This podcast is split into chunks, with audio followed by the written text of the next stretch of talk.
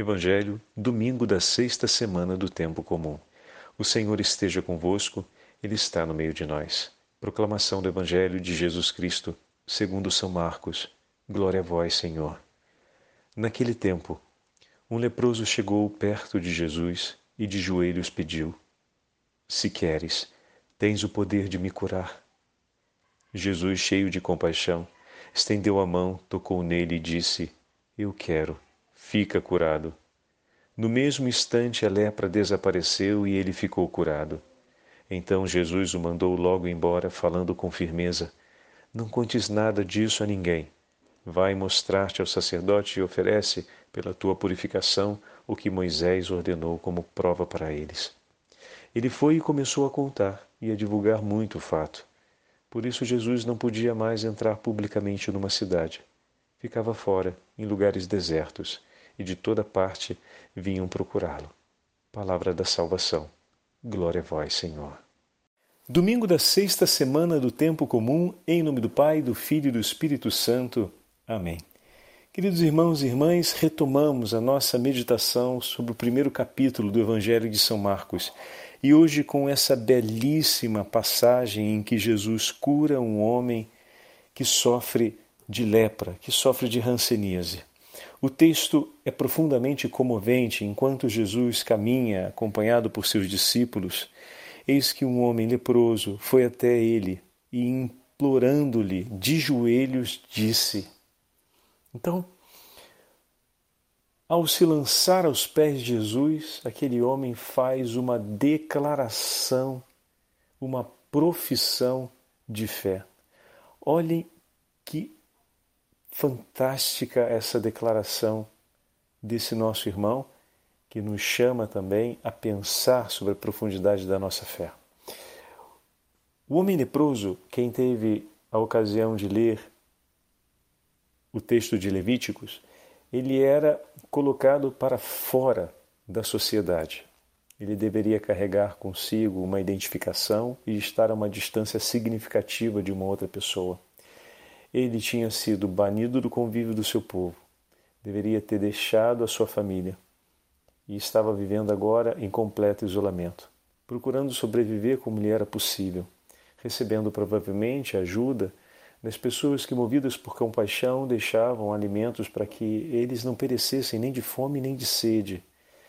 Quantos daqueles que se contaminaram com essa doença e desenvolveram tal enfermidade não eram pais, não eram talvez mães ou não tinham irmãos, quem sabe filhos, pais, e estavam agora colocados para fora da sociedade, trazendo sobre si as marcas severas daquilo que era uma pública penitência em reparação a um pecado cometido contra Deus, assim se interpretava o efeito daquela doença presente na vida da pessoa. Aquele homem, com certeza, trazia consigo uma série de sofrimentos. Um memorial de perdas, um memorial de incertezas, dores que o acompanhavam e que não o deixavam quase nunca. Não só a dor física, que por conta da doença poderia ser amenizada pela própria qualidade da doença, que tira a sensibilidade dos nervos, mas a dor de se ver naquela condição, de olhar a própria doença e as feridas que a doença traz e de poder ter ali, quem sabe, o desejo até de maldizer a Deus por tanto sofrimento que tem, de ver ali em cada uma daquelas feridas as feridas que o marcaram na hora de se separar da sua família, de se separar do seu povo, de deixar uma história pensada, projetada, para viver agora segregado do convívio dos seus, isolado, abandonado. Um coração sofrido que seguramente trazia consigo tantas preces, mas tantas lágrimas. E trazia consigo a esperança de um dia ser alcançado pelo perdão de Deus, mas ao mesmo tempo a incerteza de acordar uma vez mais na mesma condição. Vejam, é um homem como nós, como eu e você. um homem que tem consciência do sofrimento que traz consigo e consciência também de todas as perdas que esse sofrimento lhe impôs. E a consciência de que não consegue ter ele um remédio que o possa liberar daquele mal. Não é sem razão que a imagem do homem sofrendo de lepra é a imagem também do homem que sofre com um pecado ele tem consciência de um mal que o acomete, que lhe faz ter significativas perdas, sobretudo as perdas na qualidade, na qualidade da herança de Deus, a perda da graça, a perda da possibilidade de entrar no reino dos céus, a perda dos dons que o Senhor nos concedeu e, ao mesmo tempo, reconhece que não tem por si condições de propor um remédio, um antídoto, um tratamento capaz por si próprio, não tem a possibilidade de oferecer um tratamento capaz de livrá-lo desse sofrimento, de ajudá-lo a superar a doença e reconstruir tudo aquilo que foi perdido. Essa é imagem do homem ferido pelo pecado. A quem eu vou para me socorrer nessa hora? Quem pode fazer algo por mim? Olhando o drama da morte trazida pelo pecado, nós podemos ver também a imagem do drama existencial daquele homem marcado por uma doença que o conduzia à morte. Esse homem sabe que Jesus está passando e ele vai diante do Senhor. Meu irmão, minha irmã, ele teria muito a dizer para Jesus. Quantas coisas esse homem não queria em seu coração. Quantas coisas talvez ele não quisesse, não é verdade? Talvez ele quisesse voltar a ter boa saúde, é claro que ele gostaria de ter. De voltar a estar com os seus familiares, sem dúvidas. Talvez ele quisesse poder abraçar de novo seus filhos, estar junto com a sua família poder entrar na sinagoga e louvar e bendizer a Deus junto com os seus, cumprindo os preceitos do Senhor, oferecer o sacrifício ao Senhor no tempo da Páscoa e poder oferecer também um sacrifício pela cura. Quantas coisas esse homem de bom não queria no seu coração, não só por si, quanta coisa de bom ele não poderia querer, porque quando ele deseja abraçar de novo os seus familiares, não é um bom só por si, porque para fazer tal coisa ele deveria estar curado, mas pelo amor que ele sentia e pela felicidade que dividiria com seus familiares, pelo amor pelo filho, pela esposa, pela mãe, pelo pai. E isso, esse querer, é justo e tão digno. Quanto querer não existia no coração desse homem por tudo que passava e por tudo que já havia passado até agora. Mas ele vai diante de Jesus e dá prioridade, atenção, meus irmãos, àquilo que Jesus queira por ele. Ele não vai dizer a Jesus: Quero, Senhor, que o Senhor me dê de volta a chance da minha família, de estar junto com eles, Quero, Senhor, que o Senhor me restitua a saúde. Quero quanto, quanta coisa ele não poderia querer, mas quando ele vai diante do Senhor, ele diz: Se queres, tem o poder de me curar. Em outras palavras, Jesus, eu quero o que tu queres para mim. Jesus poderia querer que ele não ficasse curado. Vocês estão entendendo? Havia essa possibilidade, sim. Se queres tu, Jesus, não obstante tudo que sofre, tudo que trago comigo, eu digo: o que o meu coração quer é o que quer o seu coração. Quanta coragem, quanta valentia quanta fé no coração desse homem. De outras palavras, ali ele estava dizendo: Senhor, se tu queres que eu continue essa estrada, eu continuarei. Se o Senhor me diz para permanecer em minhas dores. Eu permanecerei, mas eu reconheço que tu és o Senhor, tu tens o poder, és a minha única esperança. é o único que pode realmente olhar para mim e fazer o que eu não posso fazer por mim. Tu, Senhor, é o único que me pode dar aquilo que eu preciso, o antídoto, o remédio, a medicina para me curar dessa doença. Mas eu quero, Senhor, o que tu queres. Fala, Senhor, que o teu servo escuta. Como respondeu Samuel diante do Senhor: Fala que o teu servo escuta. Quero o que tu queres.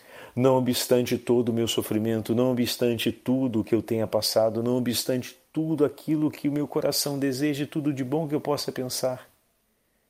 Quero o que o teu coração quer. Eis aqui o ato de fé, meus irmãos. Eis aqui a pureza do ato de fé desse grande homem que nos deu o testemunho comovente de amor a Deus. E eu e você, como nós vivemos as intempéries e os sofrimentos da vida. Eu e você que olhando para a nossa história, vemos muitas vezes as marcas do pecado presente na nossa vida. Vemos essa lepra que faz a nossa alma perecer aos poucos. Tantos relacionamentos feridos, tantas situações degeneradas pelas escolhas que fizemos e pela, pela consequência do pecado que praticamos mas sentimos intensamente um desejo de vida, temos tanto desejos no coração e vontade e propósitos. Mas temos a coragem de fazer um pedido que nos comprometa com Jesus. Olha aí, fazer um pedido por nós mesmos não é tão difícil. Mas fazer um pedido que nos comprometa com Jesus, vocês estão entendendo onde está o ponto-chave? Pedir por nós mesmos não seria complicado, Basta uma boa consciência e um juízo são. E suficiente inteligência, é claro. E você consegue fazer um pedido por você mesmo. Mas o pedido daquele homem o comprometia inteiramente com o Senhor. É um pedido não por si, é um pedido pelo Senhor. Eu quero que está no teu coração. Esse é o pedido do homem de fé. Senhor, que se cumpra a vossa vontade Senhor, que eu cumpra a tua vontade. Senhor, sei que tens o poder, seis que és soberano e supremo, que conhece a minha história, que sabe as minhas dores, mas eu lhe digo: quero o que tu quiseres.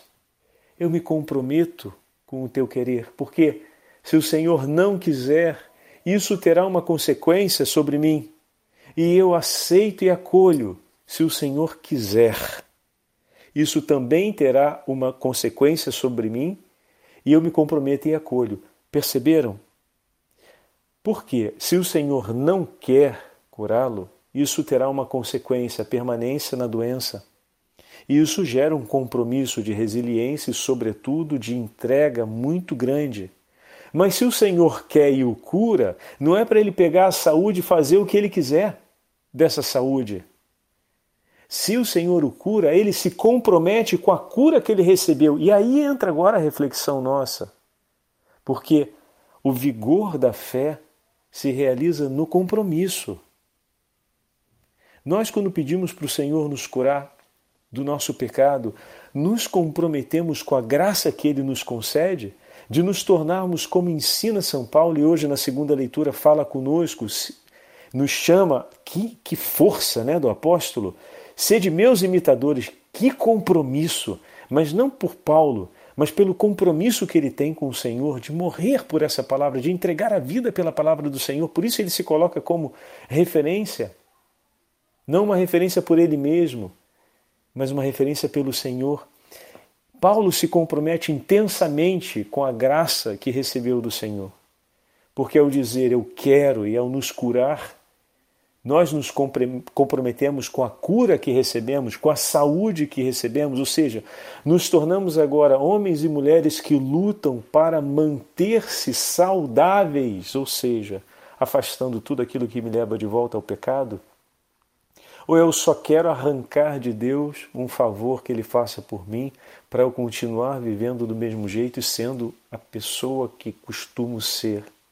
E quando me embaraço, venho pedir para Ele de novo que Ele venha desembaraçar para eu continuar sendo como eu era.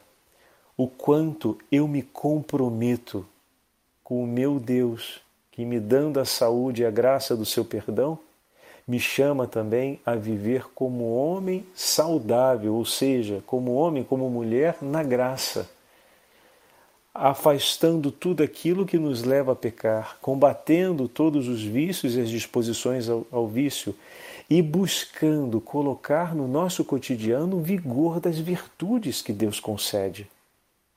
Estão percebendo o compromisso? Se queres, se queres, Senhor, eu quero o que tu queres e eu me comprometo com aquilo que o Senhor me dará.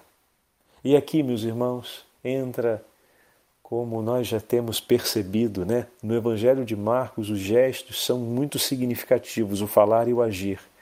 Então, Marcos começa colocando isso.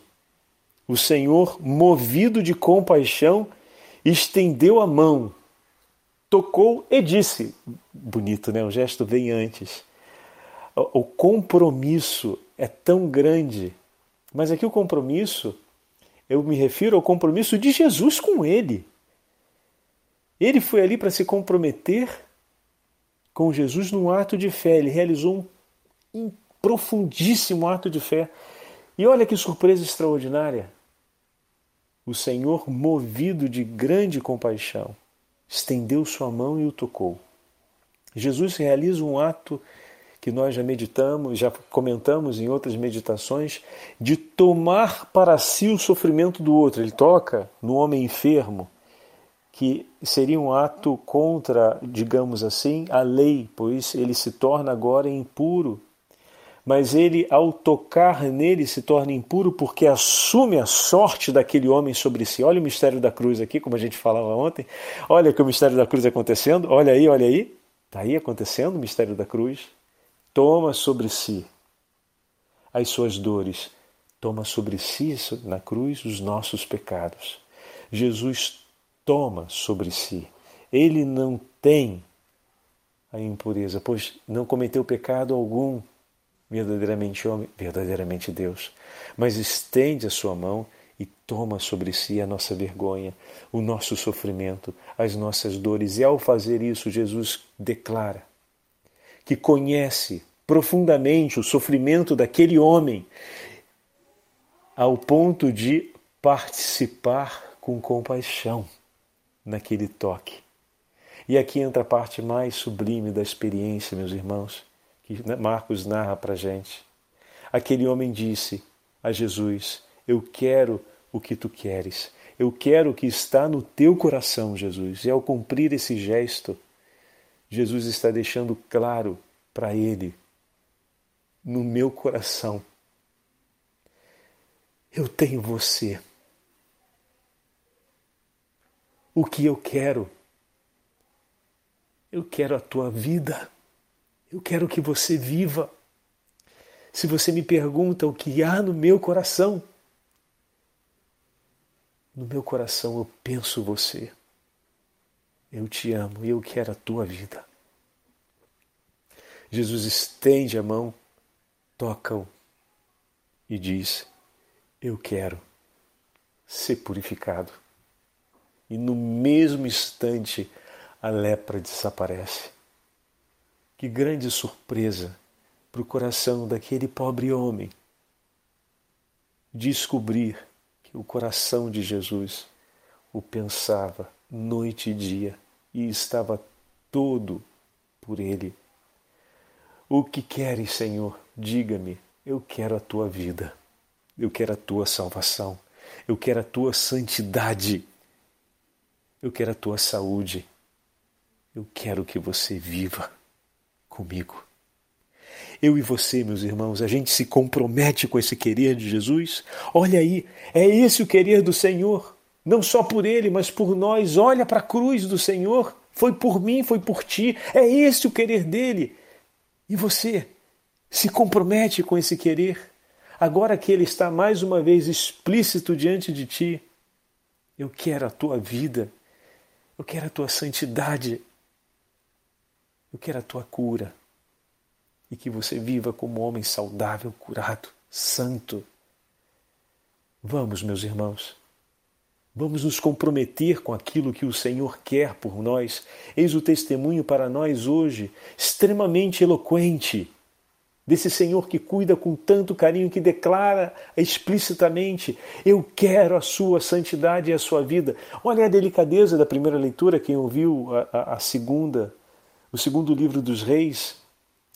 Naamã vem de uma terra distante até Elias, com toda a sua comitiva disponível a fazer o que fosse, e o profeta nem o recebe, lá de fora dá a palavra dizendo para ele descer e se lavar sete vezes no rio. Naamã tem um modo de pensar, e ele fala isso, é tão delicado, né? Existe uma forma mente que o acompanha. Ele sai de lá para vir aqui atravessa um território longínquo da região da Síria até chegar à região do, da Jordânia para encontrar Elias. Vejam, meus irmãos, esse homem tinha fé, ele ouviu falar sobre o profeta que intercedia ao Deus vivo e ele veio. Mas ele tem uma forma mentes um pouco ou um tanto quanto rígida.